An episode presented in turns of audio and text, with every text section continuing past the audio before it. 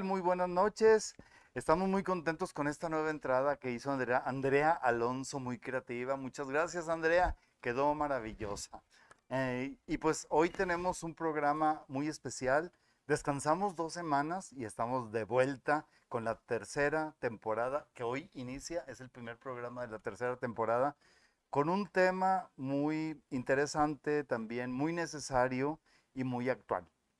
Vamos a hablar de cómo sobreponerse de una pérdida. Me va a ayudar la señora Beba Cuervo, que es gran actriz, gran amiga, Uh, uh. amiga de, de ambos, toda la producción. Ella me va a ayudar a charlar con nuestra invitada, que es licenciada y tanatóloga Alicia Villanueva, que también, por cierto, es muy buena actriz y aparte es mi hija. ¿Verdad? Yo, yo no la tuve, ¿verdad? Porque se descompone mi cuerpo, pero pues mi hija. lo descompongo. Alicia, buenas noches. Buenas noches, pues mm, primeramente gracias, este, pues un honor, ¿verdad? Abrir la tercera temporada, ya vi la entrada muy bonita Sí. y pues muy contenta de estar con dos personas que además de talentosos pues son muy buenos amigos, entonces yo creo que Y nos queremos vamos a mucho. platicar muy bien y nos Puño, queremos mucho puño, también. puño. No, no lo decimos Chazán. mucho, pero sí lo, sí lo demostramos. Y como ven, estamos con nuestras caretas porque pues la cosa no está para menos. Y cuando me dé calor me pongo el cubrebocas. Estamos, estamos cuidándonos. Y pues vamos a comenzar. Gracias, Beba, por aceptar en esta charla. Ay, sí. estoy bien contenta porque me salí de la casa. No, y qué bueno, qué bueno. Entonces, Alicia, ¿qué pérdida es la que podemos tener en nuestra vida? ¿Qué, tip- qué tipos de pérdidas hay? Pues mira, yo creo que desde que nacemos. Puede sonar un poquito dramático el, el asunto, pero realmente si te das cuenta desde que nacemos vamos perdiendo. Y muchas veces, este, pues a veces me toca dar clases, a veces en las clases les digo, imagínate que, que antes de nacer tú estés en una casita toda cómoda, comida a domicilio, no tienes que hablarle a Uber Eats ni a Rappi ni nada, todo te llega a domicilio. Eh, no tienes que cargar tú con tu cuerpo, todo está súper bien y de pronto alguien te saca de ahí. Resulta que te tienes que ir de ahí. Entonces, desde ahí es nuestra primera pérdida, que no la hacemos totalmente consciente porque somos unos bebés, todavía no tenemos esa posibilidad. Y es al nacer. Entonces nos salimos de esa casita, luego aprendemos a hablar, aprendemos a llorar, eh, aprendo a que pues, llorando me dan lo que yo necesito. Ahora tengo hambre. Antes la sensación, pues mi mamá la adivinaba y entonces mamá me daba de comer. Y sin embargo, ahora tengo que aprender a hacerlo. Entonces empiezo a adaptarme a ser un bebé y luego empiezo a crecer. Y Empiezo a pierdes a también un tanto el, el que te atiendan para atenderte solo. Sí, la independencia, la separación de mamá. Imagínense estar nueve meses dentro de mamá y de pronto que ahora nos tengamos que separar y me doy cuenta que mamá es uno y yo soy otro y entonces tengo que aprender a llorar, tengo que aprender este, pues a comer y luego tengo que aprender a hablar, entro al kinder, a la escuela, luego me cambian de escuela. Y también el salirte de la casa y entrar al kinder. Sí, Es lo que te iba a decir. Entonces, estoy tratando de decir que todos los procesos en la vida tienen una partícula de duelo, entonces. sí, todos atravesamos por un duelo. Inclusive niñez, adolescencia, todo eso. Exacto, hay, hay pérdidas pues evolutivas, hay pérdidas de la vida, que no para todo necesitamos un tanatólogo. Muchas veces esa misma pérdida nos trae también ganancia. Si vemos las dos caras de la balanza o de la moneda, al perder algo, también de alguna forma ganamos algo. Entonces, ¿qué ganamos este, cuando pasamos de una etapa a otra? Pues independencia, aprendizaje, ganamos más amigos. Fíjate que qué bueno que lo aclaras, porque mucha gente oye la palabra tanatología y, y no, no sabe qué es, y cuando sabe que tiene que ver con la muerte, entonces se asustan. Y no, el duelo puede ser cualquier cosa. Una vez me ¿verdad? dijo que hiciera alguien que trataba los tanates. Es un Y chiste, le dije, claro me ¿cómo? ¿Verdad? ¿Tú lo habías escuchado? No, la verdad, yo creo que esa es otra especialidad, ¿no? Claro, no, ya sé que no, pero pues así de estúpida es la gente. Pero bueno, somos ocurrentes. También me han llegado a decir que si leo las cartas. Entonces Ah, sí. digo, ¿sabes qué? Me da curiosidad, así como que de forma profesional no las sé leer. De pronto así bromeando, sí, te leo hasta las cartas de la lotería. Sí, también Pero no en mucha, mucha tanatología. gente oye tanatología y piensa que también hay eso, eh, em, esoterismo. Sí, Exacto. lo relacionan mucho como con el tarot. No sé si relacionan la palabra tanatología con tarot. Sin embargo, no, no tiene algo que ver. Tanatología va más de la mano con eh, lo que estudia al inicio, sí se relacionaba con la muerte, con la pérdida de un ser querido porque fallece, o bien con la misma persona que ser. ¿Qué Sin significa embargo, tanatología? tanatología viene de Thanatos. Thanatos es considerada la diosa pues, de la muerte. Entonces es por Ujú. eso que de ahí viene y lo ese estudio. Entonces es el estudio o el tratado de la muerte.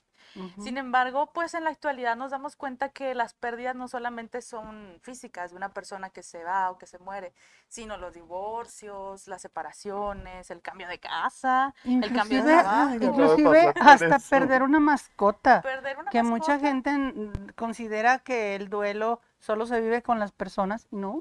No. O perder tu anillo de compromiso, qué horror. Ándale, perder el estatus social. No lo hallo.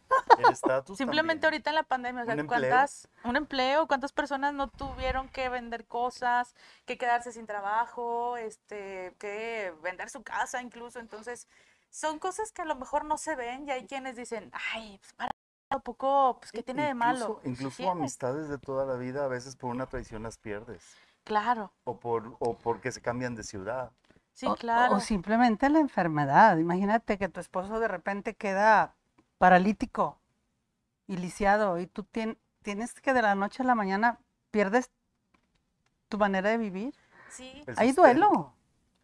Parte del sustento. Sí, claro. De hecho, hay personas cuando se jubilan, que muchos lo ven como, claro, muchas veces lo ven desde los zapatos de, de otro lugar, no desde la, persona que lo está viviendo. Y dicen, pero es que qué padre, o sea, te jubilaste. Imagínate que Beba se jubile y le diga, Beba, tú deberías sentirte bruto porque tú te jubilaste. Sin embargo, hay quienes me dicen, oye, pues yo pasé de un día a ser el mejor empleado a ser el señor viejito.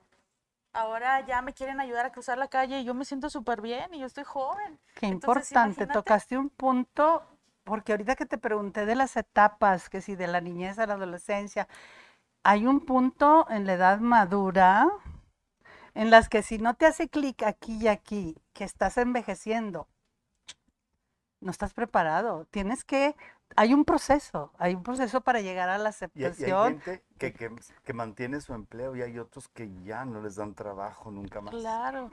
Y de hecho, Yo. ese es otro tema más profundo, pero la persona mayor, las personas adultas mayores son de las más abandonadas, de las más olvidadas. Son de las que, ay, no, hay algo que se- les digo, es otro tema, pero que se llama edadismo, que es ¿Cómo? cuando edadismo es una Edadismo. forma de discriminación por la edad.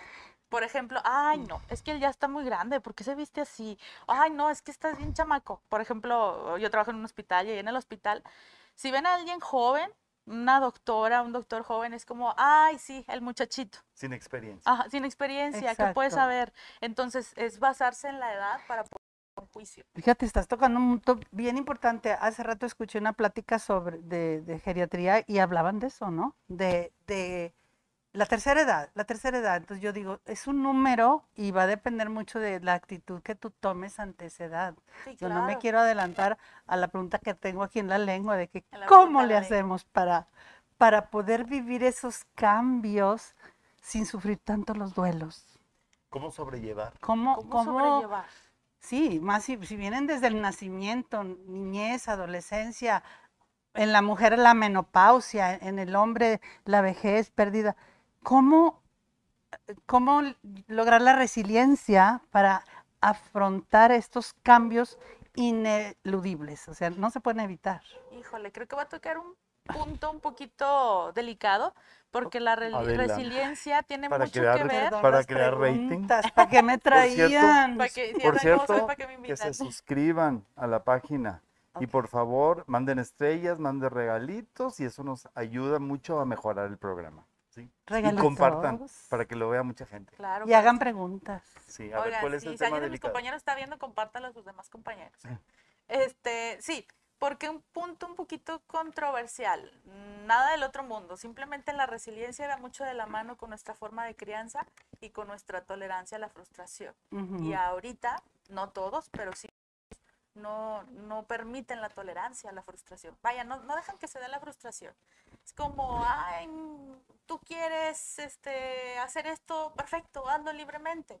No importa que me dañes, no importa que dañes a otros y no importa que estés contra muchas reglas. Entonces la, la capacidad de resiliencia se da mucho en qué tanto, por así llamarlo de una forma, nos permiten caernos y aprender a levantarnos nosotros mismos, desde chiquitos, ¿no? ¿Qué pasa cuando un niño se cae? Ay, no, pobrecito. Bueno, a ver, permite que se levante, que permite que aprenda a levantarse. O Y se así- quema en una plancha o, o- o agarra cosas que puso con cortantes. Pues tiene que pasar. Obviamente hay Sí, que claro. evitar que se accidenten Sí, de hay que evitar, pero también hay que permitir, hay que dejarlos que sepan cómo levantarse. Claro, hay que estar ahí de apoyo, hay que estar de soporte, pero también decir, oye, ¿sabes qué? La realidad es que aunque a mí me encantaría que la vida fuera lo más justa posible, no siempre lo es. Se a oye, se duro, lo dijiste, pero como padres tenemos que permitir el dolor. dejar llorar. Déjalo que, que sufra tantito. Y para que aprenda a lidiar con ese sentimiento, porque creo que por ahí tiene mucho que ver la, la importancia de lograr la resiliencia, creo. si dejar no- que duela un poquito. Dejar que dejar duela que duela un un poquito. dejar que llore, que es algo que Disfrutar pasa el ahorita. golpe. Sí, de hecho, aunque hay quienes digan, ay, disfruta, ¿qué de disfrute tiene esto? Bueno, es que todas las emociones se sienten, desde que No es tan- somos... no es tan sadomasoquista. No, tampoco. No es como que, ay, me encanta que me duela. No, bueno, respeto los gustos de cada quien, me da las preferencias, no me meto, pero sí en el sentido de decir, bueno, a ver, tenemos cinco emociones básicas y de ahí se derivan muchas más. ¿Cuáles son? Y entre ellas, si vieron intensamente, ya sabrán, ¿se acuerdan? Sí. ¿Qué? De la alegría, desagrado. Recuérdame quién salía. Es No, una es- película es, de Disney. es- es de Pixel, de, Ah, de ah, sí, Disney. Sí, es la película Ah, ya, ya, favorita ya, de los ya. Psicólogos sí, sí. y odiada por otros. Intensamente. Sí, sí, sí, sí, Intensamente, es enojo, de los sentimientos. tristeza, alegría, Enojo, tristeza, desagrado, alegría, temor. temor. Entra por ahí también el amor. Entonces, de ahí se derivan otras emociones. Sin embargo, ¿a cuáles le hacemos más caso realmente? Ah. A la alegría. A las Ah, Es lo que te iba a decir. Tocaste un punto bien importante. Conocer las emociones y aceptarlas. O sea, porque muchas veces, no, no llores. Eh, oye, espérame, déjame, déjame que salga lo que siento, llámese tristeza o a veces lloras de alegría. Ay, no seas ridícula porque lloras. Así. Los hombres no lloran. Los hombres no lloran, qué estupidez. Minimizar. yo le decía a mi hijo, mira, estos hoyitos son para llorar. Tu papá tiene, tú tienes, yo tengo hoyitos. Todos lloramos. Hay hoyitos por todos lados. Sí, claro. Y cada quien lo llora por donde le extraña. Ah, claro. Y entonces yo le decía a mi hijo, usted llore, mi hijo. Desde bien, no me le decía a mi marido, no me le digas que no llore, va a llorar. Eso está súper Sí, el, importante. el no dejar llorar. Y miren cómo son las cosas, cómo somos de contradictorios los humanos, eh, de confusos. Cuando nace un bebé, ¿cuál es el símbolo de que un bebé nació sano? El llanto y... Lloró. ¿Qué pulmones, señora? Tiene Sí. su bebé. O qué gordito. O se echó un gritote. Entonces, de que, ay, mi bebé lloró. Ya, ya me tranquilicé. La mamá recién, este, recién que dio a luz, mi bebé lloró, estoy tranquila. Sin embargo, cuando crecemos, ¿qué pasa con los niños que lloran o que se enojan? Ay, no, qué feo niño. Qué feo niño que está llorando. Los hombres no lloran. Ay, qué enojada. Niña enojona, qué fea se ve la niña enojada. Váyase para su cuarto. Váyase para el patio. Váyase para el baño. Cuando termine de llorar, viene. Entonces, Entonces- entonces volviendo a, a- a- a esta cuestión desde que del nacimiento hasta la muerte tenemos diferentes etapas y duelos. Estás tratando de decirnos que es importante vivir lo que siento.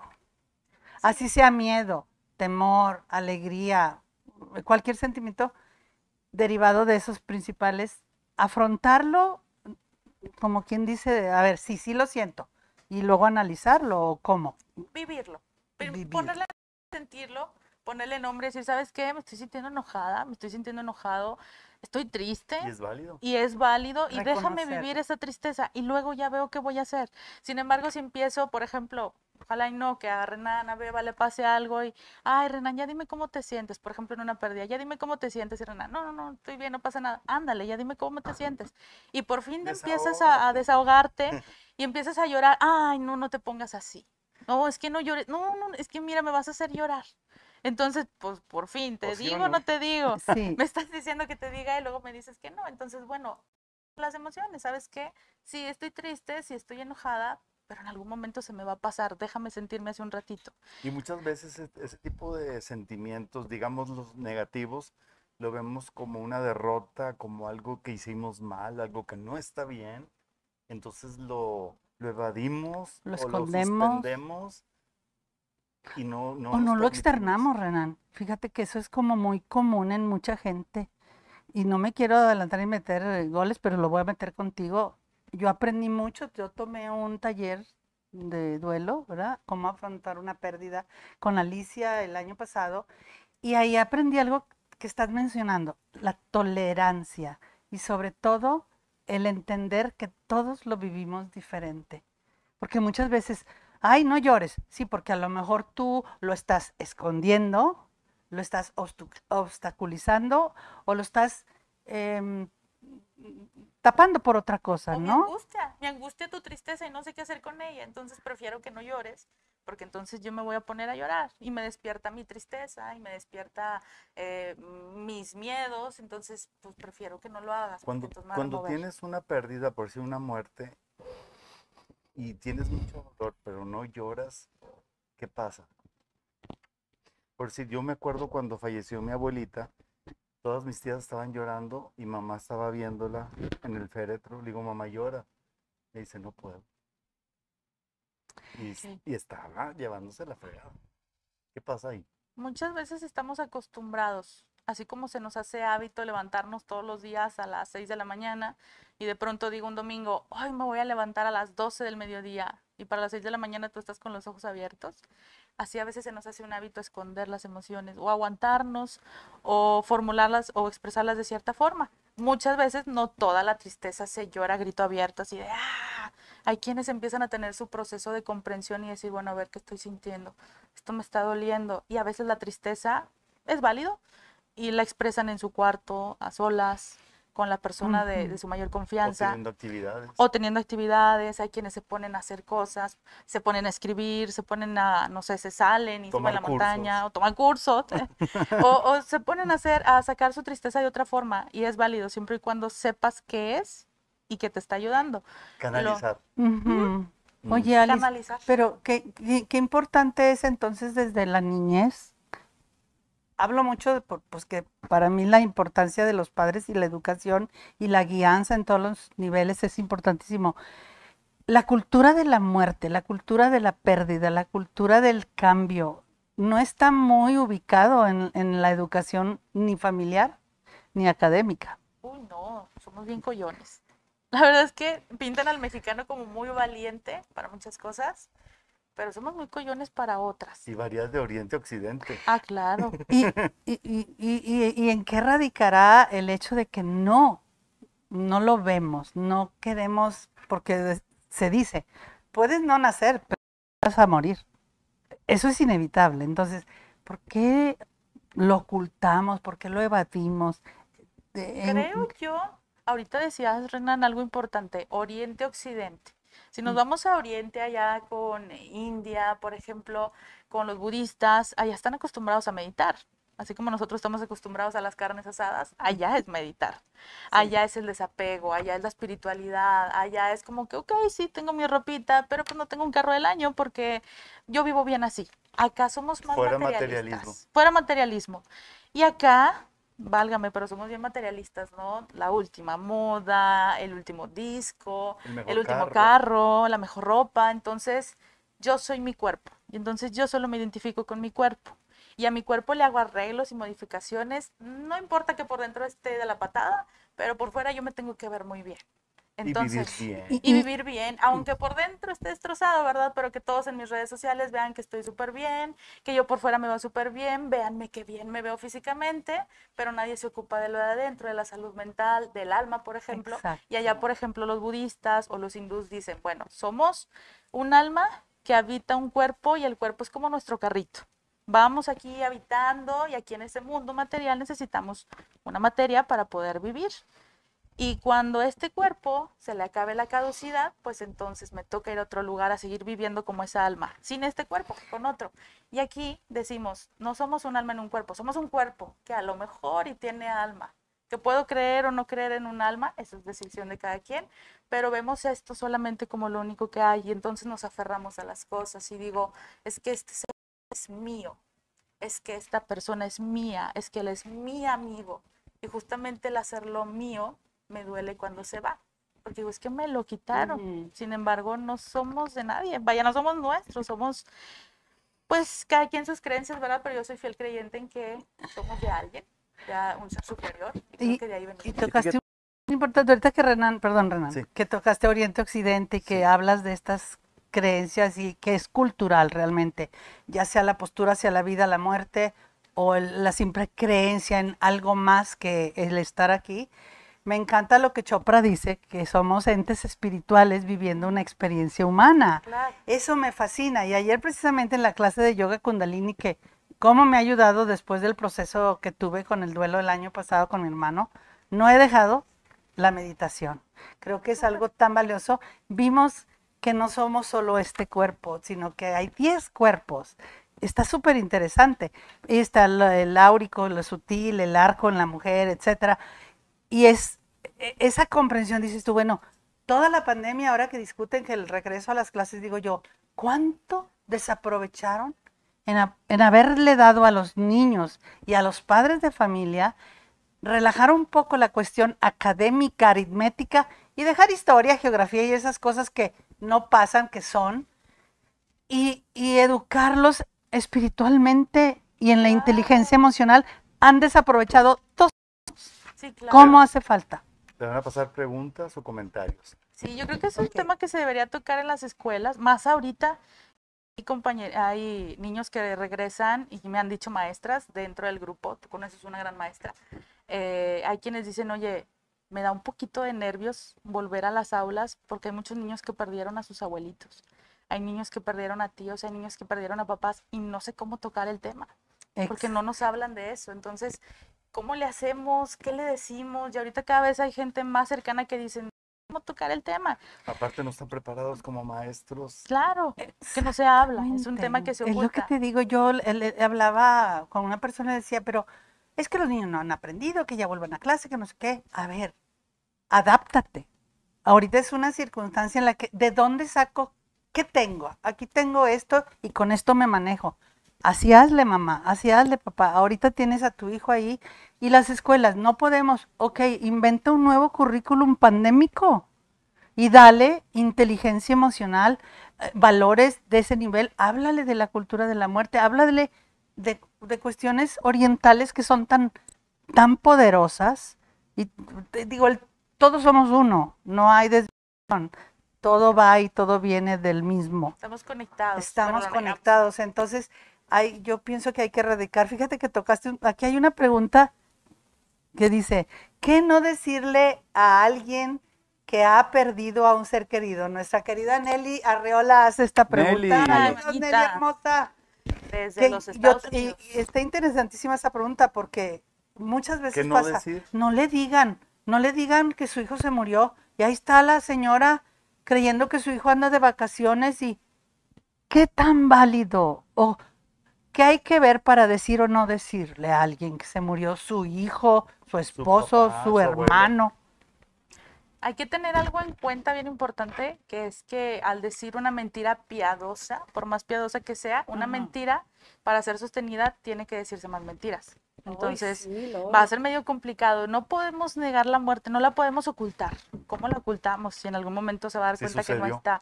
Entonces, ¿qué no decir? ¿Qué no decirle a alguien que ha perdido a un ser querido? Yo creo que lo básico, que a lo mejor muchos decimos, algo súper acostumbrado, que a lo que estamos súper acostumbrados es decir, lo siento, lo siento mucho. Y hay veces en que una persona, y lo entiendo, vaya, no, con esto no quiero decir que son comentarios malos, son bien intencionados, pero no siempre nos ayudan. Entonces, ay, lo siento. Hay quienes me han dicho, oye, ¿cómo lo vas a sentir si nunca conociste a mi papá? ¿Cómo lo vas a sentir si no conociste a mi hermana? Entonces, yo lo que digo es, ¿sabes qué? Siento mucho que te esté pasando esto, porque realmente a lo mejor su dolor no me duele porque no conozco a la persona, pero sí me duele que, que la pase mal. Entonces, ¿qué no decirle cosas como, cosas simplistas? Hay algo que yo le llamo el positivismo tóxico, ahorita que es la palabra de moda, ¿no? Tóxico. eh, o el falso optimismo o absurdo, que es, ay, imagínate que tú me digas algo de, oye, Alicia, es que se murió, no sé quién, y ay, pero no sufrió. Ay, está en Espérate, mejor lugar. Oye, espérate, yo ni Ya está siquiera con concibo. Dios. O ya está con su O ya está esposa. con Dios, ya está, ya es como, Y a ver, nada, que el hombre era súper ateo y creía que no había nada. Claro. Claro. O sea, realmente cada quien Ya vive descansó. su cree. pero- Ajá, y a veces la pregunta es, ¿de qué? Ya estar en un mejor lugar. Bueno, a ver, espérate, ¿cómo que en un mejor lugar? Me estás diciendo que estar conmigo no era un buen lugar. Entonces, o sea, hay que tener cuidado porque cuando estamos viviendo una pérdida, a nosotros nos dicen eso, ahí es donde caemos en cuenta y decimos, oye, qué frase tan trillada, qué frase tan vacía. Entonces, es, es esos, tipos, esos tipos de cosas de, oye, está en un mejor lugar. Todo lo que sea minimizar tus emociones, creo que eso no es válido. Cosas como, no te pongas así, No es válido. no lo dejas descansar. Yo creo que esa súper tachota, diría yo, el, ay, no, no llores porque no lo dejas descansar. Entonces, ¿tú cómo sabes que no lo deja Ya descansar? suéltalo. O ya suéltalo, espérate, todavía no lo acepta. Entonces, Entonces, creo que probablemente una frase padre y, positiva sería, te acompaño, abrazarlo, estoy aquí para lo que necesites y punto. Algo así como que no tocara los Demostrarle La sentimientos, empatía de abrazarlo simplemente. Sí, y ser honestos, sobre todo. Ser honestos porque hay quienes dicen, eh, estoy para lo que necesites, para lo que quieras. Y a veces la persona no sabe ni qué es lo que quiere. Es como, Mm, mm. oye, no, no sé qué necesito. Sí, pues, no sé qué se me ofrece. Entonces, por más raro que suene, sé, lo más, sé honesto con lo que puedes ofrecer. Y si tú puedes escuchar lo que la otra persona siente, puedes decirle, oye, beba, fíjate que estoy para cuando tú quieras platicar, para cuando quieras tomarte un café, para cuando te quieras distraer, para cuando quieras ir por la despensa o que te dé flojera, yo voy por la despensa y te la traigo, para cuando quieras este, reírte, ¿por qué no? Eh, Entonces aquí estoy para ti, no sé, los fines de semana, estoy entre semana, es muy importante el tiempo porque imagínate, tú le dices a alguien, estoy para lo que quieras, cuando quieras, y a lo mejor le dio un llanto a las 2 de la mañana. Y entonces te habla y te diga, oye, beba, estoy muy triste y tú, oye, estoy qué dormida imprudente. qué imprudente. Entonces, oye, pues si estás No para lo que yo quiera o no, entonces sé honesto y sé realista. Estoy para cuando necesites hablar un fin de semana. Estoy para cuando quieras que te visite y saque a tus hijos a pasear. Estoy para cuando quieras ir a comer. Entonces, yo creo que ser honestos y también es súper válido decir, ¿sabes qué? No sé qué decirte porque no tengo palabras. Entonces, sé honesto, ok, es cierto, no tienes palabras, pero aquí estoy contigo para acompañarte en esto que estás viviendo. Yo creo Sí, que eso muchas- sería fíjate bueno. que muchas veces vas a un, a un velorio y no sabes qué decir. Yo creo que lo mejor es tu presencia. Sí. Tu Así presencia ahí. ahí. Nomás no de- es lo que te digo, a veces un abrazo dice más que mil palabras. Estoy- estoy y el aquí. silencio, como Sí. en teatro, Sí. Interpretas todo, es mejor a interpretar. veces es mejor nomás la presencia, no decir nada, abrazar, abrazar y a lo mejor lle- llevarles canapés o a- hacer algo re- que realmente trae- te, te, ofrezca un café, algo semejante, me imagino yo. Oye, ¿puedo leer algo que Sí, viene aquí? claro. Bueno, un tema siempre necesario, nos dice Homero Craig, claro que sí. Hola, Mero, Hay una persona, bueno, es un joven señor, no sé, dice Luis Rendón. de México. Una pérdida muy difícil para mí fue la pérdida de mi mamá. Ella salió mal de una operación, pasó dos infartos y estando yo ahí, el tercer infarto, el doctor preguntó, al ser el tercer infarto, el tratar de salvarla y yo ya no quise que sufriera más. Y he tenido que vivir con ese dolor, no se lo deseo a, nadie. Luis Rendón, primero te acompañamos en este lapso y yo le quiero decir a Alicia, ¿cuántas veces nosotros los familiares tenemos que decidir, ya déjenlo? Me ha pasado, está intubado, le dio, el procedimiento es, si no está escrito algo, es la resucitación. Le pasó a un hermano mío, eh, lo resucitan, lo intuban y empieza a deteriorarse, entonces la decisión de la familia fue, si le vuelve a pasar, ya no lo resuciten.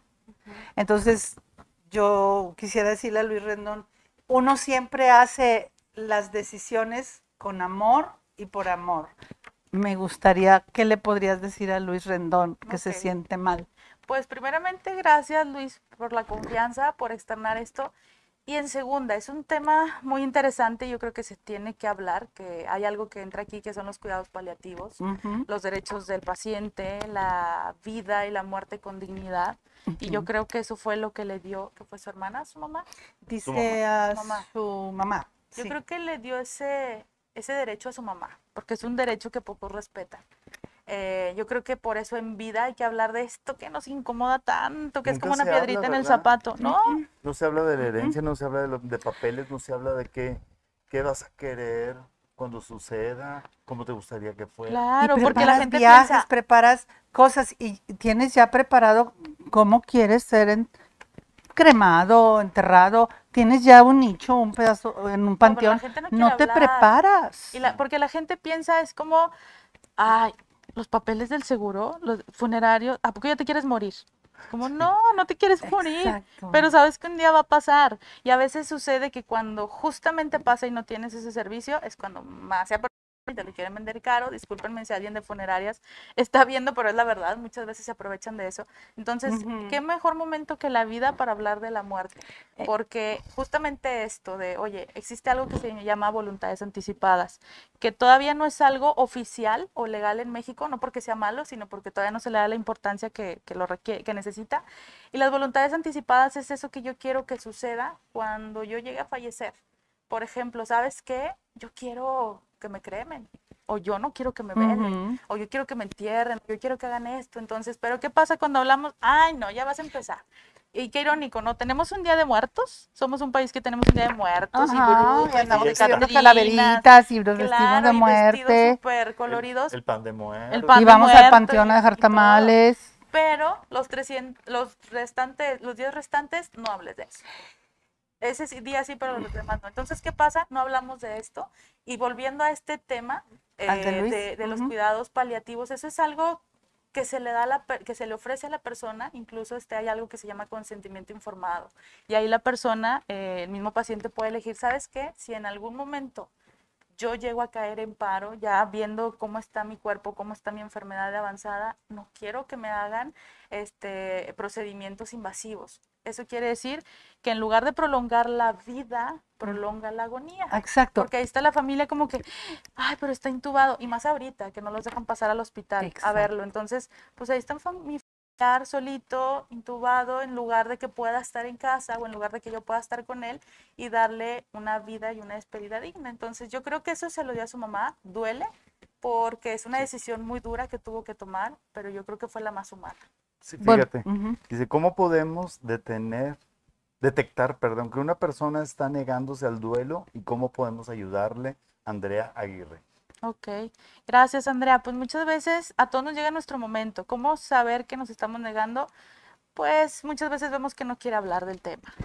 Y, ah, oye, es que lo que te pasó, "N- no, no sé qué me bien. hablas, estoy bien, no pasa nada, todo al 100, estoy bien, y no sabemos. Entonces hay que respetar, sí, no empujar, no obligar y decir, es que háblame, háblame. Bueno, tal vez por algo no quiere. Sácalo, entonces acompáñala.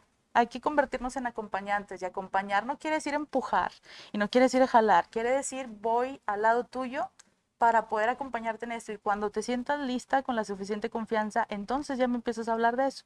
Sí se puede detectar, decir todo está bien, no pasa nada, depende también la pérdida, a lo mejor hay quienes dicen, oye, estoy bien y en realidad están bien porque son personas resilientes, pero si veo que a lo mejor le ha afectado en su vida laboral, en su vida social, eh, en su salud, entonces tal vez se pueda tratar de que lo esté negando. Podemos estar ahí como acompañantes, pero no podemos obligar a alguien a tomar terapia. Oye, Alice, para continuar con el tema de esta pregunta tan interesante, ¿qué, qué tanto ya nos dijiste que, que notar? Pero ¿qué tanto, cada duelo es diferente, puede ser una semana hasta años, pero ¿qué tanto tiempo es importante detectar en nuestro familiar que nunca lo ha querido hablar para que no se convierta en neurosis o algo patológico? ¿Cuándo ya podría ser un, un momento de decir, sabes una cosa, necesitas ayuda? ¿Qué tanto esperar? Es una pregunta igual. Ah, sí. Juan Alonso. A ver, A ver, ¿y esta hazla si quieres. En caso Juan. de personas obsesivas, ¿cuánto tiempo se considera razonable para superar una pérdida? Ok, bueno. Eso sí es superar, pero yo, yo me refiero, está perfecta la pregunta, creo que es lo mismo. Eh, eh, la superación es una pregunta, pero yo siempre me veo en el caso de la persona que a lo mejor ya lo superó, ya lo aceptó, ya pasó por las cinco etapas que luego nos platicas, pero, pero tú estás preocupado porque sabes que esa persona lo está bloqueando, lo está ocultando. Ayer precisamente hablé con una amiga antier que hace 17 años perdió a su esposo en un accidente, no sé cómo. Ella estuvo hasta en estado catatónico por meses, no sé si años, depresiva. Y antier, yo tenía mucho de no verla, le digo, ¿cómo te sientes ahora? Dice, ya lo estoy superando. 17 años. Durante ese proceso pasó por depresión, te digo, el estado catatónico, no sé cuánto, este, no sé si alcoholismo, pero tabaquismo, muchos, muchos problemas derivados de, de esa falta de desapego que tú mencionaste al principio y que se une a la pregunta inicial de la necesidad de la cultura de la muerte. Claro. Pues mira, la negación es una de nuestras mejores aliadas temporales, temporalmente hablando. ¿Por qué? Porque es como nuestra esponjita. Imagínate que tú vas manejando, ojalá y no, pero chocas y ¿qué pasa? Salen las bolsas de aire. ¿Qué hacen las bolsas de aire? Que no te pegues directo en el parabrisas, en el volante, entonces que no te Amortiguan. no, amortiguan. Entonces esa negación te amortigua la realidad tan fuerte que te está dando. Pero si esa negación ya se está convirtiendo eh, en algo que más que ayudarte te está perjudicando, por ejemplo, empecemos con las necesidades básicas físicas, como el comer, dormir, tomar agua, Bañarte. bañarte. Entonces, si se dice, tengo entendido, por ahí si alguien sabe el dato exacto, corríjame, que no podemos pasar más de tres días sin tomar agua. Entonces, si ya va más tiempo, si ves que no tomas agua, no come, entonces, ¿sabes qué? Tal vez sí sea necesario llevarlo con algún profesional de la salud, en específico, tal vez psiquiatría, que pueda ayudar con medicamentos de que, oye. ¿sabes qué? Sus necesidades básicas no las está cumpliendo y necesitamos eso para vivir. Ya después de eso, o quien decide cuánto tiempo niega, pero sin que nos afecte en la vida laboral. Hay personas que se salen de trabajar, entonces una cosa es pedir tiempo en el trabajo y otra cosa es salirme del trabajo, aislarme de la vida social, aislarme de todas las personas. A veces es válido para poder ir, este, pues entendiendo, pero alejarme totalmente de tajo, yo creo que ahí sí ya sería importante, pues, eh, voltear a ver a esa persona y decir, oye, veo que no la estás pasando bien. Es más drástico. Sí, claro, sí se nota. Entonces, pero otra cosa es decir, oye, es que siem- es que quiere estar solo, no quiso salir. Ok, es válido a veces. Es válido querer Exacto. estar con uno mismo. Entonces, respondiéndole a, a- a la persona que preguntó y a mi pregunta, Juan Alonso. hay, ah, hay que estar, hay que estar atentos a que no vaya a haber una exageración en cuanto al bloqueo, en cuanto a la depresión, en cuanto, ya cuando veamos, entonces hay que pedir ayuda Sí, claro, ya profesional. cuando vemos que no estamos siendo funcionales, ¿sabes qué? Hay que pedir ayuda, no te veo bien. Y ofrecernos también, no señalarlo como que, oye, estás mal, oye, te acompaño, me preocupa que tú estés así, pero yo te puedo acompañar. Sin juicio. Sí, claro, Y- sin y, y- juicio. y como decíamos al principio, no solo con la pérdida de nuestros seres queridos, aquí tengo un, un saludo de Carla Vigil, muchos, muchas gracias por tu aportación. Hola Carlita, dice, Alicia me ayudó cuando perdí mi mascota y se pudo salir adelante de la mejor manera. Gracias Alicia. Entonces, Ay, qué linda, qué Carla. importante, ¿verdad? No solo la pérdida de seres queridos, mascota, trabajo, mil cosas. Necesitamos reconocer el sentimiento, reconocernos necesitados. Hacernos cargo, hacernos responsables, También ¿no? puedes perder partes de tu cuerpo. Ay, Claro, también, enfermedades. ¿Cuántas personas terrible, están viviendo quedar una enfermedad en ciego. silencio? Y que dicen, ¿cómo estás? Bien. O, o sentidos, quedar ciego, quedar mudo, Claro. sordo. Y volvemos al tema de la resiliencia y de la adaptación a la circunstancia de lo que tienes. Tengo aquí, ¿qué puedo hacer con esto y adaptarme? Ese sería otro, otro nivel de importancia de saber desarrollar la resiliencia, la tolerancia, la adaptación, todas esas cuestiones que como humanos nos hacen mucha falta. Es como improvisar en el teatro. Tú, por ejemplo, Ronan, ¿qué hacías cuando a un compañero se le olvidaba su diálogo? Sacar adelante con ocurrencias, con, con algo que funcione Claro, y que no se note que hubo un error y que hay un error, hacerlo evidente para reírse. Para reírse y aparte salir adelante. Claro. No te puedes quedar, ah, cierra Sí. el telón y acabó, que se vaya la gente. Y justamente eso, hablando en teatro, que veo por ahí que hay varios del medio viéndolo, Sí. Eh, es, es eso justamente, es improvisar y es hacer lo que yo pueda, lo mejor que pueda con lo que tengo en el momento en el que estoy. Entonces, Exacto. Me gusta describir la resiliencia como ir a la guerra, simbólicamente hablando, eh, y regresar más fuerte de lo que ya estabas antes. Entonces es como, como es- improvisar en el teatro también. ¿Qué pasa si yo me quedo? Ay, no, pues es que Beba no me dijo sus líneas. Y yo por eso me quedé callada. Estaba esperando que me dijeras mi línea. Pero literal me sucede líneas. Es que no dijiste la- mi línea, güey, pero te sabes el texto de memoria o debes aprender. en el pie exacto y no Sí, se claro. entonces yo no hice nada. Bueno, también era tu Algún otro día hablamos de responsabilidad. A darle pie, a improvisar, a hacer algo. También hay gente que es muy cuadrada y de aquí no sale. Sí. Oye, hablando de teatro, Jorge Silva, otro compañero, gracias Jorge, saludos, dice, qué buen tema, muy necesario aprender a manejar nuestras emociones en estos tiempos. Un abrazo a los tres. El Saludos, manejo de emociones, Alice. Muy interesante, Mindfulness. muy interesante Qué tema. importante también es. Fíjate que a mí me gusta verlo como vivir las emociones. Porque yo creo que al, al- digo, es muy utilizado y es muy válido, pero creo que al decir manejo, te haces creer que tú puedes manejar lo que sientes y lo cierto es Ok. que no. Ahí me puede, no, me, me cae súper bien Beba, pero ahí me puede caer mal Beba y decir, ay, no puedo evitar sentir, pero sí Claro. puedo evitar ser una grosera. Sí puedo evitar llegar y decir, ay, Pero Beba, te no sigo cayendo arrancar". gorda, como quiera. Sí, no me cae súper bien, aclarando. me dio mucho gusto worry, estar aquí. No, me cae súper bien. Y dije, ay, qué padre, viene Beba.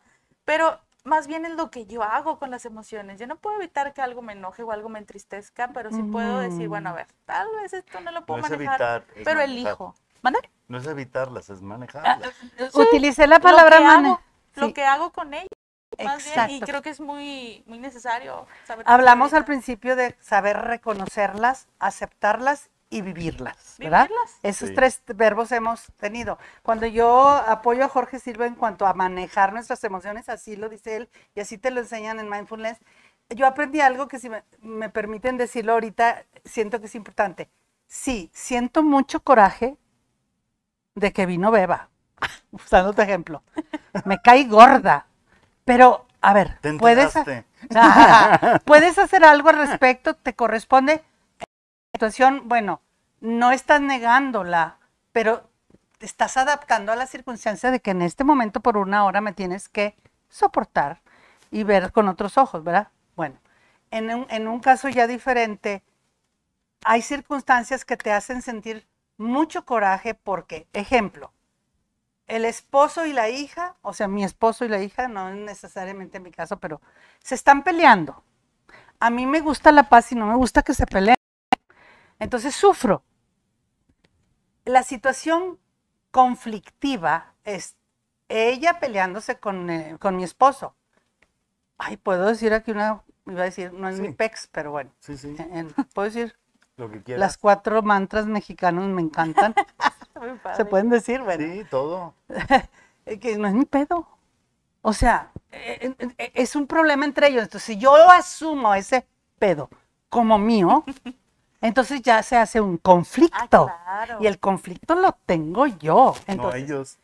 Y ellos siguen peleando. Entonces yo, "Puta madre, no puedo hacer, ¿me, me corresponde? No, no me corresponde. Exacto. Entonces, si no me corresponde, no es mi pedo, me salgo.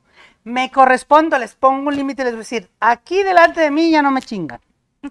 No Claro. Literal. No se peleen. No se peleen, allá Aquí, vayan para el otro lado. Pero si yo me enrolo y me enrolo y me, y me caigo en el, en, el, en el pleito, entonces yo estoy manejando mal la situación Ah, y mi claro. Y a emoción veces sales más enojado tú. me va a hacer ya conflicto. Entonces, a eso me refería yo con saber, Sí, hacerte cargo. de salte ella, de la emoción si te está haciendo daño, no, no, no, no juegues a la... Lo que más gusto me da es que Beba ya se deschongó.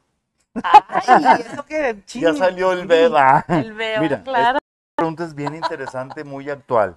En el caso de una muerte por COVID, al no tener una despedida con velación, etcétera, ¿cómo podemos ayudar a los familiares? Alma González. Ok, gracias, Alma. Sí, es todo un tema porque somos de rituales. Somos unas personas, somos seres humanos que necesitamos un ritual para poder cerrar. Y prueba de ello es que está el, el, el Pinky Promise, ¿se acuerdan? Sí, claro. Cuando decíamos un secreto a alguien, y no le digas a nadie, beba, Pinky Promise. Y el otro Pinky Promise, y sí, Pinky Promise quiere decir que no vas a decir y me vas a guardar el secreto. Entonces necesitamos cosas para podernos dar cuenta que algo sucedió o del que algo ya no está. Cerrar el Y ciclo. eso pasa con los funerales, que desafortunadamente por la situación que estamos viviendo, pues no podemos tener como antes, tratándose de muerte por COVID. ¿Qué podemos hacer? Rituales, rituales eh, adaptados a nuestras necesidades. Por ejemplo, he visto eh, que No tiene que ser lo tradicional. no, pues No, aparte no, no se, se puede. puede. no se puede. Entonces nos quitaron eh, todo ese ritual que nosotros teníamos para poder despedirnos y poder asimilar. Que era doloroso, sí, pero era necesario también hasta cierto punto. Realmente los funerales son más para nosotros que para el que se va. Entonces, al no haber este ritual, hay muchas personas que dicen, es que yo espero que venga, es que yo un día lo vi y luego ya no estaba. Entonces necesitamos hacernos de rituales. Ahorita hay dos formas en las que las personas eh, pues que fallecen por COVID pues eh, van a su morada final, ¿no? Que puede ser cremación o puede ser eh, pues enterrados, pero Los no de puede COVID haber... tiene que ser cremado. Hay dos formas, cremados y, y enterrados, pero directo al panteón, todo sellado y no hay funeral, vaya, no hay velación. Hay dos formas, pero lo ideal es más la cremación. Entonces, ¿qué se puede? Lo que he visto es que hay personas que, ok, ya les dan la ceniza, le dan su ser querido y tienen, por ejemplo, depende de sus creencias, una misa con, cen- con cenizas presentes, como si fuera el cuerpo presente, o un rosario, o bien hacen una cena, ah, hablan de las vivencias con esa persona, rezan después, un brindis o lo que sea y lo despiden. Entonces, lo que se adecue a las necesidades de cada quien, yo creo que es muy válido. Y fíjate que eh, Rome- Crear Raquel- perdón. Crear rituales. Y, y puede ser cualquier ritual. Raquel Villarreal también menciona eso, ¿verdad? De que es un tema muy importante lo que estás diciendo, porque ¿cuántos seres que hemos perdido en esta pandemia? Un chorro. Entonces, en lo personal, sí quiero dar un ejemplo que yo viví, que, que no era en la pandemia, fue hace muchos años. Una hermana mía fallece y yo estaba en el extranjero. Y aunque fue por cáncer y me alcancé a despedir de ella, por ejemplo, en febrero, muere hasta junio y yo estaba muy lejos, ya no vine al entierro. No te imaginas lo que me costó cerrar el ciclo. Tardé como dos años. ¿Y cuál fue el ritual que mi hermano, un psicólogo, hizo para mí? Me mandó a Alemania donde yo estaba un álbum con fotos de mi hermana de niña, de enferma, en el entierro, o sea, yo en fotografía viví lo que no viví y me ayudó tanto. Inclusive en un sobrecito estaba, ya ves que cuando los bajan en el ataúd, a veces lo abren para que te despidas ya por última vez. Bueno, él tomó una foto y la guardó en un sobre cerrado. Se lo agradezco tanto a mi hermano eso. Mi hermano que en paz descanse. Este, que cuando yo abrí el sobre y la vi, descansé. Es como haber estado ahí. Es, fue Sí. como, y fue un ritual, y como él, siendo psicólogo, Sí, supo que a lo mejor yo, y fueron dos años Y- Y, te después. Y esos dos años me conocía muy bien. O escribir Que en paz cartas. descanse, es mi hermano que fallecer en hace dos semanas. Este, Es válido escribir cartas también. Sí. escribir cartas. Yo, por ejemplo, brevemente comparto. Desafortunadamente perdí un amigo hace algunos meses por COVID. Yo lo quería mucho, lo sigo queriendo. Eh, entonces coincido mucho con una filosofía, llamémosla religión de Oriente, que es filosofía Vaishnava, los Hare Krishna, que cantan así como muy llamativos y varios instrumentos y todo. Entonces ellos hacen algo cada jueves que se llama Food for Life. Ellos reparten alimento vegetariano a albergues, a personas que no tengan este, pues un plato en su mesa. Y lo hicimos en nombre de él. Lo pusimos en el altarcito, se bendijo la comida, se puso su foto. Yo le decía amigui, porque así nos decíamos el amigui. Entonces, pues fue repentina la noticia. Y dije, bueno, este va a ir en su honor.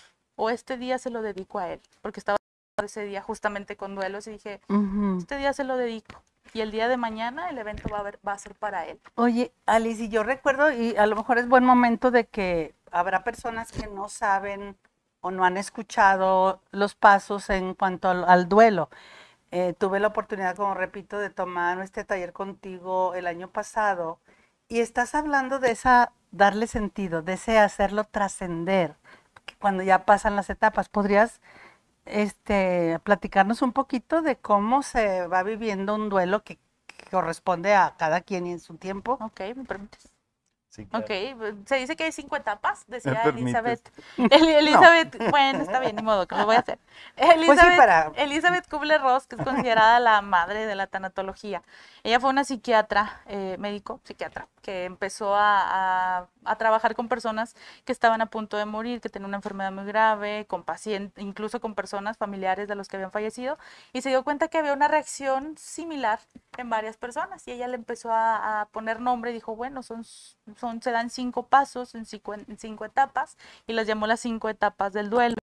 Eh, una de ellas, la primera es la negación, que es cuando nos dan una noticia y decimos no. Y trasladándolo a un plano más sencillo, ¿qué pasa cuando se nos olvida el celular o las llaves? O se nos pierde, ay, no, se me olvidó. las llaves, el car ay, no, chin, no puede ser, y no, no es cierto, yo las dejé aquí. Y te buscas todo, te toqueteas todo, sacas todo de la bolsa y no encontraste nada. Ahí. Terminaste bien manoseado, pero no encontraste las llaves, no encontraste el celular. Entonces lo primero que haces es negar y decir, no, no es cierto. Y es ese colchón, es ese amortiguador que dije en un principio que te dice, oye, no, no es cierto, esto no puede estar pasando. Te cuida, prácticamente es tu mejor amigo en ese momento y te cuida y dice, no es cierto, todo está bien. Pero después cuando me empiezo a dar cuenta que no es así, puede llegar una ira o un enojo La dos. y en la dos, y que puedo decir, no, es que Dios no existe, es que fueron los doctores, es que si yo lo hubiera llevado más temprano, es que si Ujú. yo hubiera sabido, es que si tú me hubieras dicho, entonces empezamos a buscar culpables, empezamos a responsabilizar a las personas de lo que está pasando, a Incluso tú. Dios, incluso tú, o incluso te puedes preguntar, ¿por qué? Es que ¿por qué pasan estas cosas? ¿Cómo ¿Por no qué a mí? ¿Cómo no me di cuenta? Entonces empiezas a culpar y, o empiezas a buscar culpables. Habla también después de una negociación.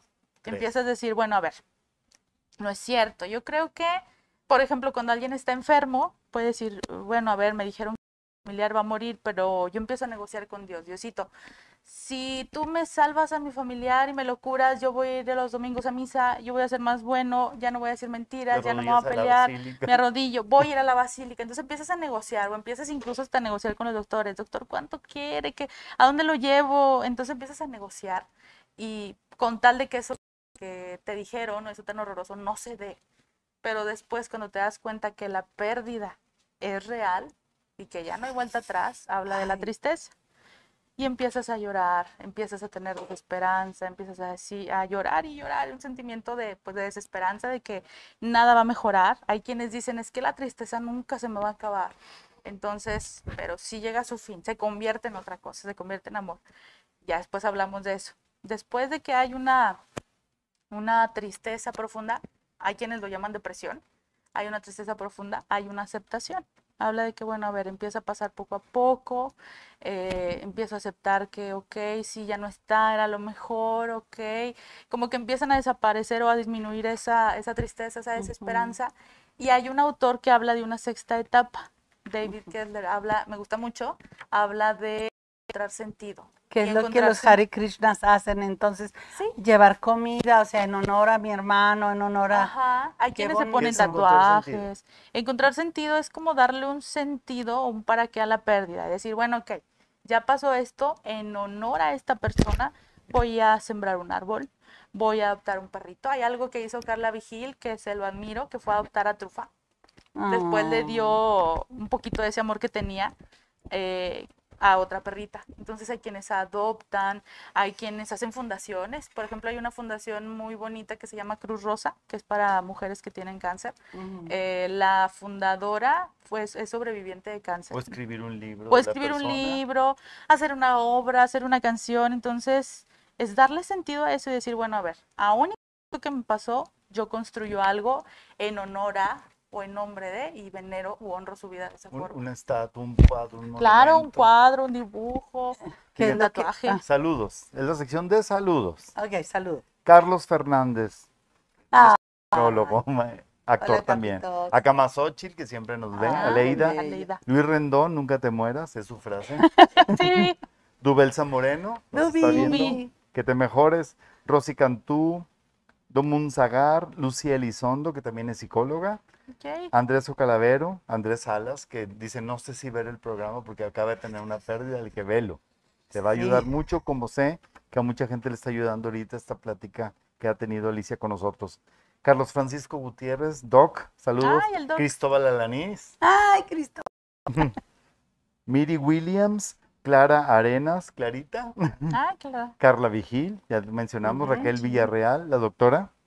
Doctor, no, tiene una historia la doctora. Creo que ya te la contó Gary, que te la cuente luego porque es otro mencioné. programa.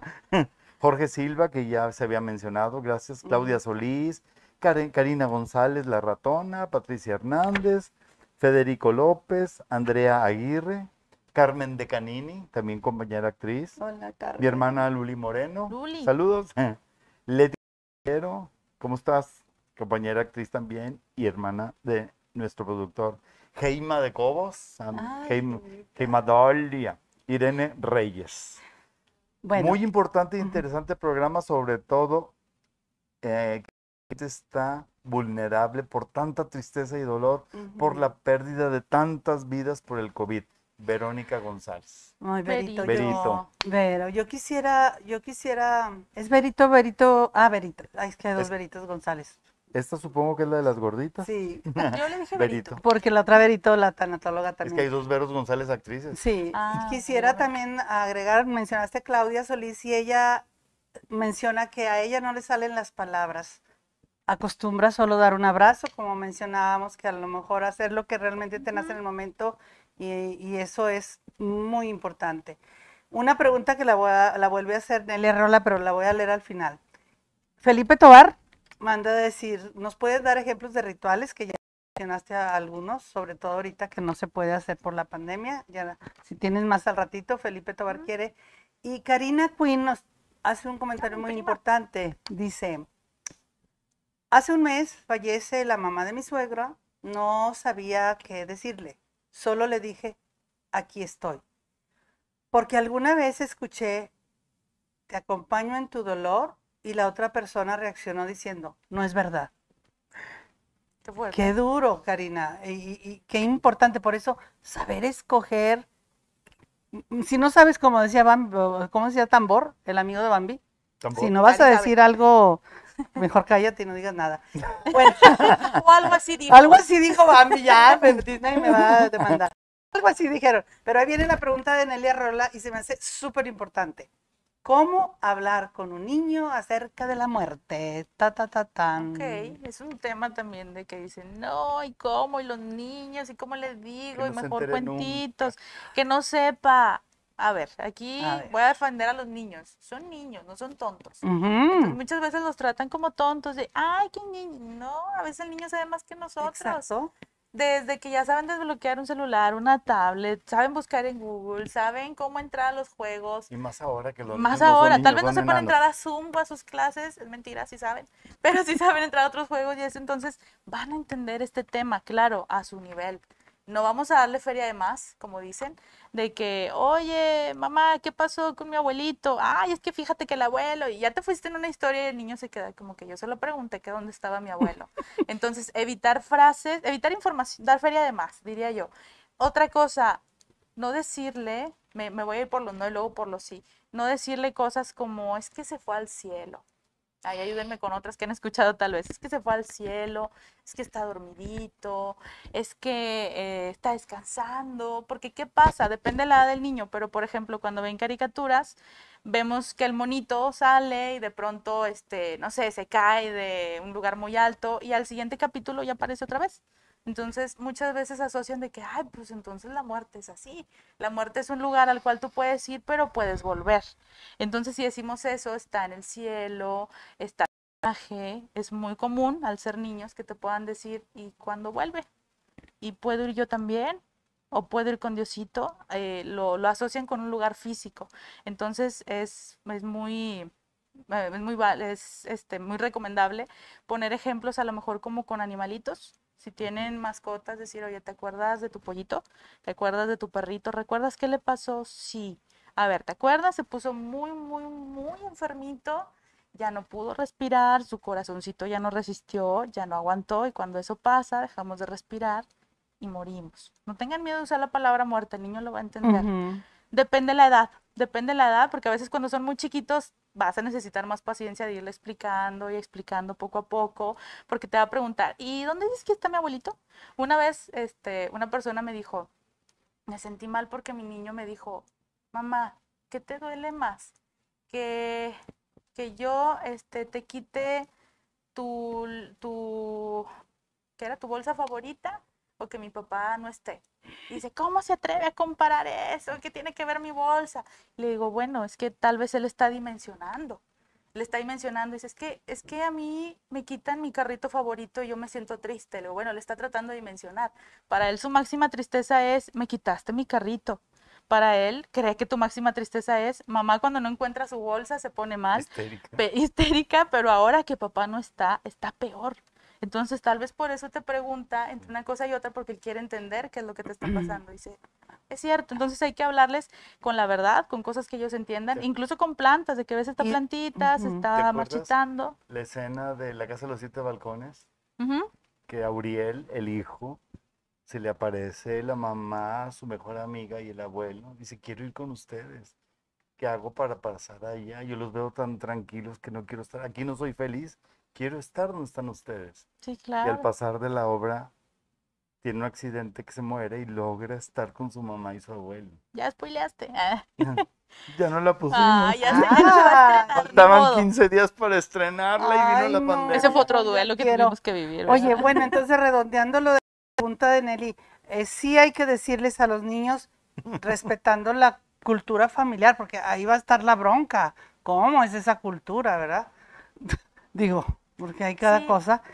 Y, y no decirles mentiras. No, no decirle mentiras o, o decir se fue al cielo, se fue de viaje, está dormido. Vuelvo a lo mismo, según tu cultura familiar.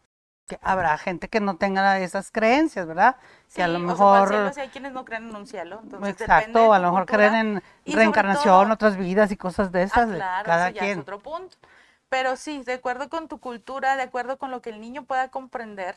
Entonces, incluso por cuentos, hay cuentos, eh, hay uno que se llama ¿Dónde está el abuelo? Y está por ahí, lo buscan en internet y ahí lo encuentran. Hay otros que compartí en mi página también. Este, ya después ¿Dónde se las Yo paso. abuelo? creo que... yo ¿Dónde creo- está el abuelo?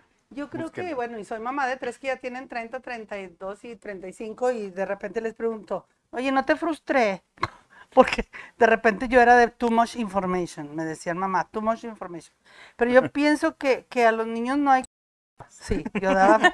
Pero era más importante tenerles la verdad que ocultársela. Es lo mismo que con la sexualidad. A veces los papás de a tiro, de a tiro. Decimos, no, no, no. y Hacen, no, o lo ocultan o dicen estupideces. No hay como hablar con la verdad con los niños. Sí, O sea, tarde o temprano, tanto la sex- todo lo sexual como la muerte es tan importante como la vida, como les decía yo, cuando hablas de sexualidad, que sería otro tema bien padre. Ya sé, Ay, no quiero venir, me invitan. invitan. No, de que es tan importante esta mano como mis ojos, como mi vientre, como mi, mis partes sexuales, como mi pie. O sea, todo es importante. La vida es importante y la muerte es un proceso de la vida. ¿Por qué negarlo? ¿Por qué ocultarlo? Y de hecho, irónicamente es lo que le da saborcito a la vida. Realmente ustedes imagínense qué estarían haciendo ahorita si supieran que nunca se van a morir. A ver, ¿te la pregunta? Ay, ¿Qué- no, A ver, házmela otra vez. ¿Qué estarían haciendo ahorita Inmortales. si supieran que nunca se fueran a morir? Ay, güey, que me quedé de- Infante, que me- ay. inmortal. Yo le- yo- cuando yo inventé un cielo, le decía, le voy a decir a Dios, mi idea del cielo es, tú te portas bien hasta los 60, entonces tienes derecho a pedirme cuándo quieres regresar a empezar. Y yo siempre me quedo como a los 27, porque cuando les digo de la resurrección, le digo, ay, que me de que res- resucité con el cuerpo de 27, sino que friegan. Mira, Sí, nos vamos a la eterna juventud, pero Sí, lo cierto es que la muerte le da saborcito a la vida, saber que algo se va a terminar o se puede Yo eso terminar, estaría haciendo, siempre pido volver y, o quedarme como a los 40. Ay, qué rico. Imagínate. ¿De qué se acordaría? Oigan, ¿Qué haría a los estaba 40 bien de edad? padre. Yo les Mira, digo porque Andrea. yo ya pasé por... Andrea Aguirre dice, es importante respetar el deseo de no querer ver el cuerpo sin vida de alguien o ayuda a superar el duelo. Vamos a creer, a lo mejor ahorita con lo que hablamos de los rituales, podemos llegar a creer en que es que tiene que verlo, pero es muy válido. No todos regresamos al punto de no todos los duelos son iguales. Entonces es Quiero válido. recordarlo como era en vida y no Sí, tener es esa imagen. Entonces, decir, ¿sabes qué? De hecho, hay un primo, hay un primo que cuando falleció mi mamá hace 16 años, más o menos, él dijo, yo no quiero ir al funeral de mi tía. Y claro que a lo mejor en algún momento dijeron, oye, pero qué mal, que no nos acompañó, no estuvo con nosotros. Entonces, No, no. oye, y él dijo, yo la quiero recordar como ella era en vida y me va a Ese doler individuo. muchísimo verla así. Entonces, totalmente válido. ¿No quieres verlo? ¿Te ayuda a no verlo? Sí, ok. Y es suficiente dolor sea ahorita lo que te está pasando como para verlo perfecto. Si quieres recordarlo así, Y pasa, y pasa. es Bueno, válido también. No cuento una Es- es escena, tu pero decisión. tengo, tengo dos cosas bien importantes. Laura Rodríguez dice, ¿qué hacer cuando sueñas en tiempo presente y situaciones actuales, personas ya fallecidas hace más de 10 años, hablando de los sueños. Ok, es otro tema que eh, Felipe conoce mejor, pero bueno, ya, Felipe ya, Tobar. ya Felipe este, trova.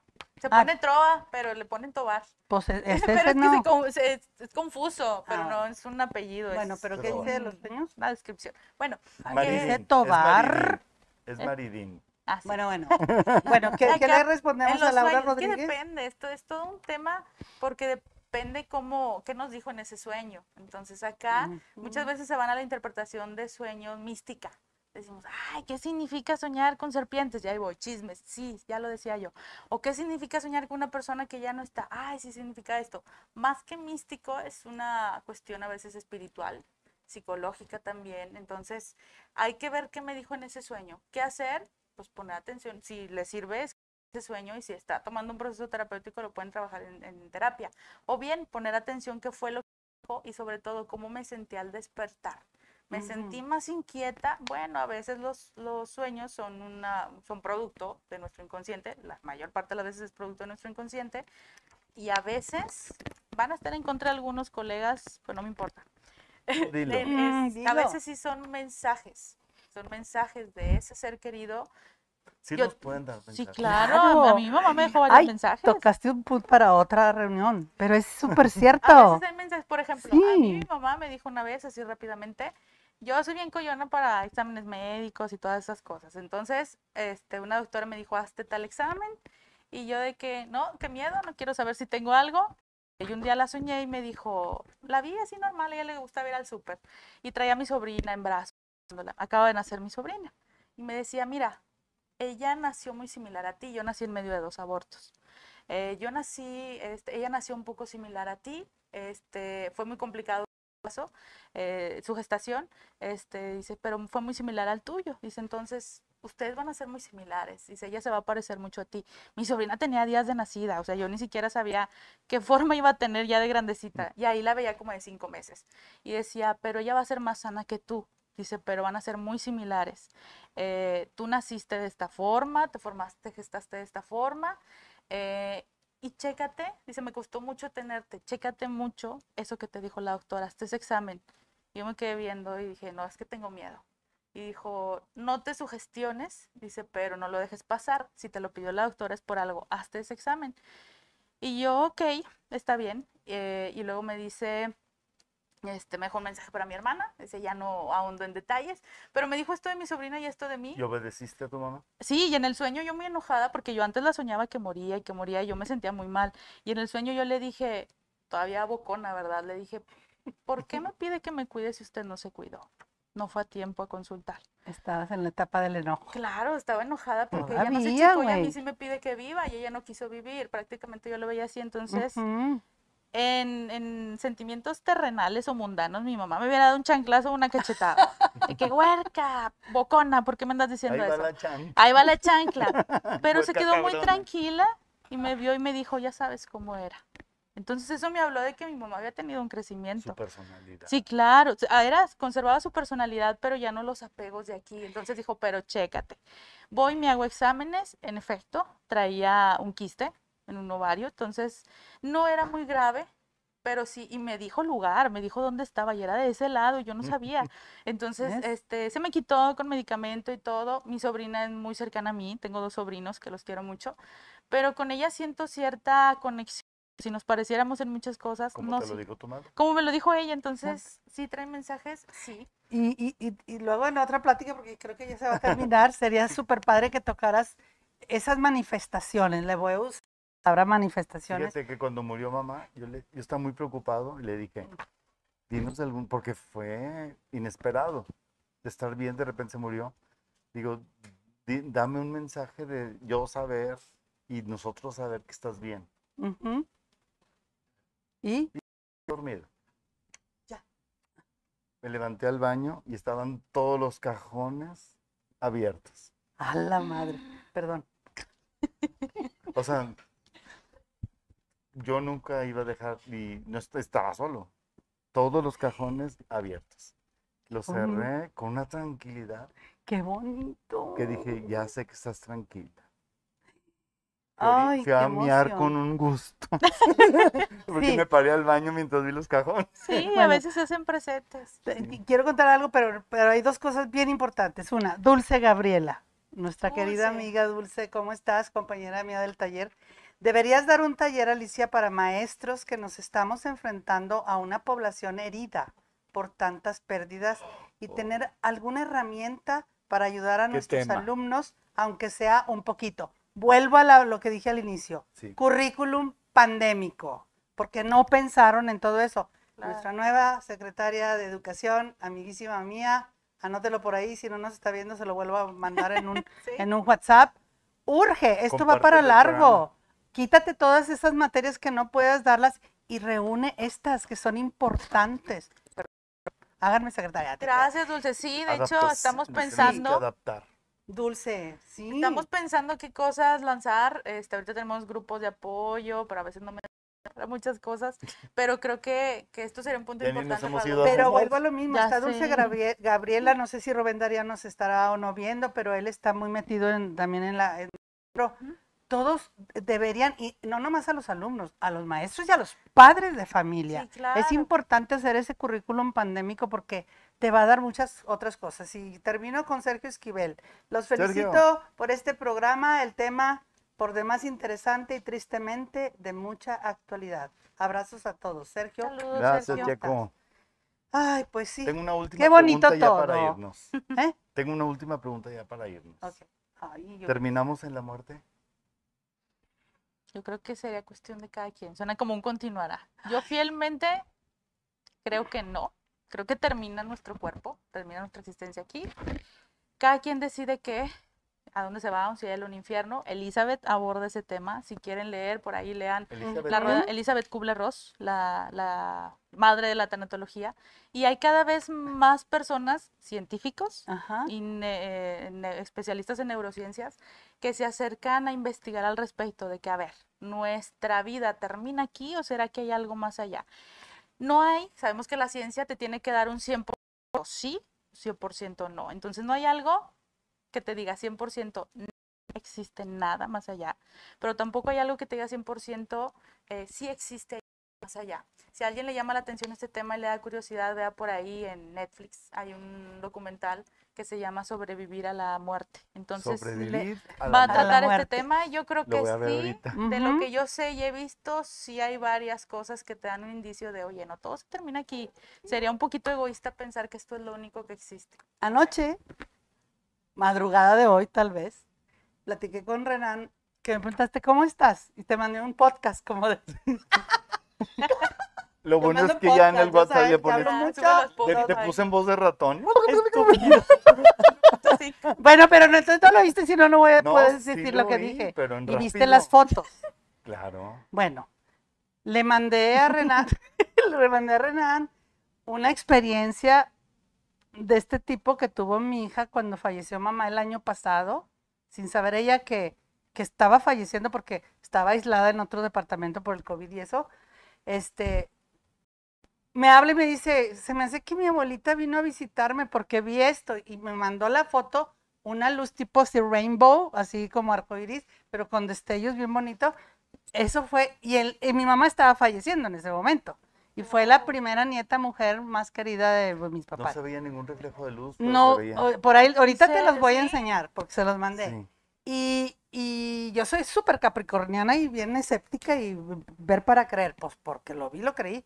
Bueno, antier o algo así hace una semana, está muy estresada y dice, mamá, se me hace que mi abuelita, ella le pidió, tenía mucho estrés y, y a su abuela le dijo, abuelita, pídele ayuda a Dios, que me ayude, que no sé qué, que me dé paz. Y vino en la mañana y dice, mamá, se me hace que mi abuelita vino porque mira, y en otra recámara y un año después, las mismas luces. Te lo digo porque ese sería un tema bien padre y voy a terminar con un chiste. ¿Puedo? Si no es stand-up, No, no te es que mira, preocupes, yo también. mi marido, mi marido no le gusta hablar de estas cosas. Ya, ya voy a terminar. Ya. Es que tu, tu pregunta fue bien seria, ¿verdad? Sí. ¿Qué sigue después? Que si aquí termina todo con la muerte. Mi marido, mi marido es bien bromista y siempre dice, estamos así hablando bien serio. A ver, ¿pero qué sigue después de la muerte? Y todos estamos hablando de esto. Dice él, no, sigue la pera. La lotería. No me está viendo, pero hola, amor. Hay que mencionarlo. Bueno, ¿Dónde te pueden localizar? ¿En qué les puedes ayudar? ¿Qué les recomiendas a la gente ya para ir? Eh, que me puedan seguir en redes sociales, por ahí este, las había compartido, no sé, este, la pueden buscar ahí en, Ahí están. en Facebook está, o Instagram, Alicia Villanueva. Dilas para el podcast, ¿Mandé? Porque el podcast es audio. Menciónalas. Ok. Ah, cierto, se me olvidaba, perdónenme. Es que Este, no, bien nice. Ah, ya sé, programa en video y en en, podcast. en años atrás. Alicia Villanueva, tanatóloga en Instagram y en Facebook. Ahí a veces comparto videos sobre recomendaciones, qué decir, qué no decir, qué hacer, cómo, videos breves. Este, entonces también imágenes, de pronto hacemos charlas y las damos por ahí. eh, hablamos, este, damos información sobre talleres, grupos de duelo. Todavía no hay fecha, pero va, algo que surgió con la pandemia fue hacer grupos de apoyo a personas en duelo en línea. Entonces entran muchos que perdieron a alguien por COVID. Entonces ahí se hace un grupo muy bonito, se hace un grupo colchón donde hay más personas que están viviendo algo similar a ti y hay frases certeras, hay frases honestas y empáticas, no el típico de, ay, lo siento, ay, este, va a pasar pronto. Entonces realmente eso es un grupo que se hace muy bonito porque todos están viviendo algo similar y sobre todo van aprendiendo formas de cómo ir elaborando su duelo. en Entonces y pueden tus verlo ahí. se enteran cómo entra ese grupo. Sí, ahí lo vamos a, ahí lo vamos anunciando. Por ahora no tenemos fecha todavía. Repítelas, porfa. Alicia Villanueva Tanatóloga en Instagram y Facebook. Alicia Villanueva, tanatóloga. Pues muchas gracias. Muchas gracias a todo el público por haberse conectado. Queremos agradecer a nuestros productores Jorge Caballero, Gary Garibaldi, nuestro asistente Galu Barragán, que siempre Salud. están en, la- en, el, en, el en la jugada de lo que estamos haciendo, porque eh, vamos a hacer un nuevo formato que lo ir- irán viendo poco a poco con los nuevos programas, porque el próximo jueves vamos a tener una gran invitada. La primera actriz Lupita Treviño, Guadalupe qué Treviño. emoción, no me lo pierdo. Sí, ya nos mandó muchas fotografías, currículum y va a estar interesantísimo para que no se lo pierdan. Y pues, Qué mande. Ay, Lupita está viendo el programa. Hola, Lupita. Ven, Porque me dijo que lo veía más tarde porque estaba con Luis Martín. qué bueno que ya, qué, qué bueno que ya lo está viendo. Hermosa Lupita. Quiero, quiero ya platicar contigo. Se, se me cuecen las Qué habas. padre. Muchas gracias. fue un Gracias a ustedes. No sabía que sabías tanto. Ay, Así Sí, sé, nada más tengo la cara. Pues es que como siempre estamos bromeando en nivel amigos, pero pues toda la información que tú traes, yo sabía que estabas preparada, pero para eso fue la invitación para que el público conociera a Alicia y conociera todo lo que sabe acerca de la tanatura. Lupita pues, está diciendo a gracias. todos que nos saluda. Hola, Hola, Lupita. Lupita. Y yo lo Treviño. atestiguo, repito, yo tomé, Guadalupe Treviño. Guadalupe, yo tomé el año pasado ese taller de duelo con, con Alicia y con Dulce. Ellas estaban en México, algunos otros Ujú. compañeros. Y me atreví a hacerlo porque yo, la escéptica, la fuerte, la fría, la todo, nada, bolas, con la muerte de mi hermano el menor fue espantoso. Jamás había sentido depresión.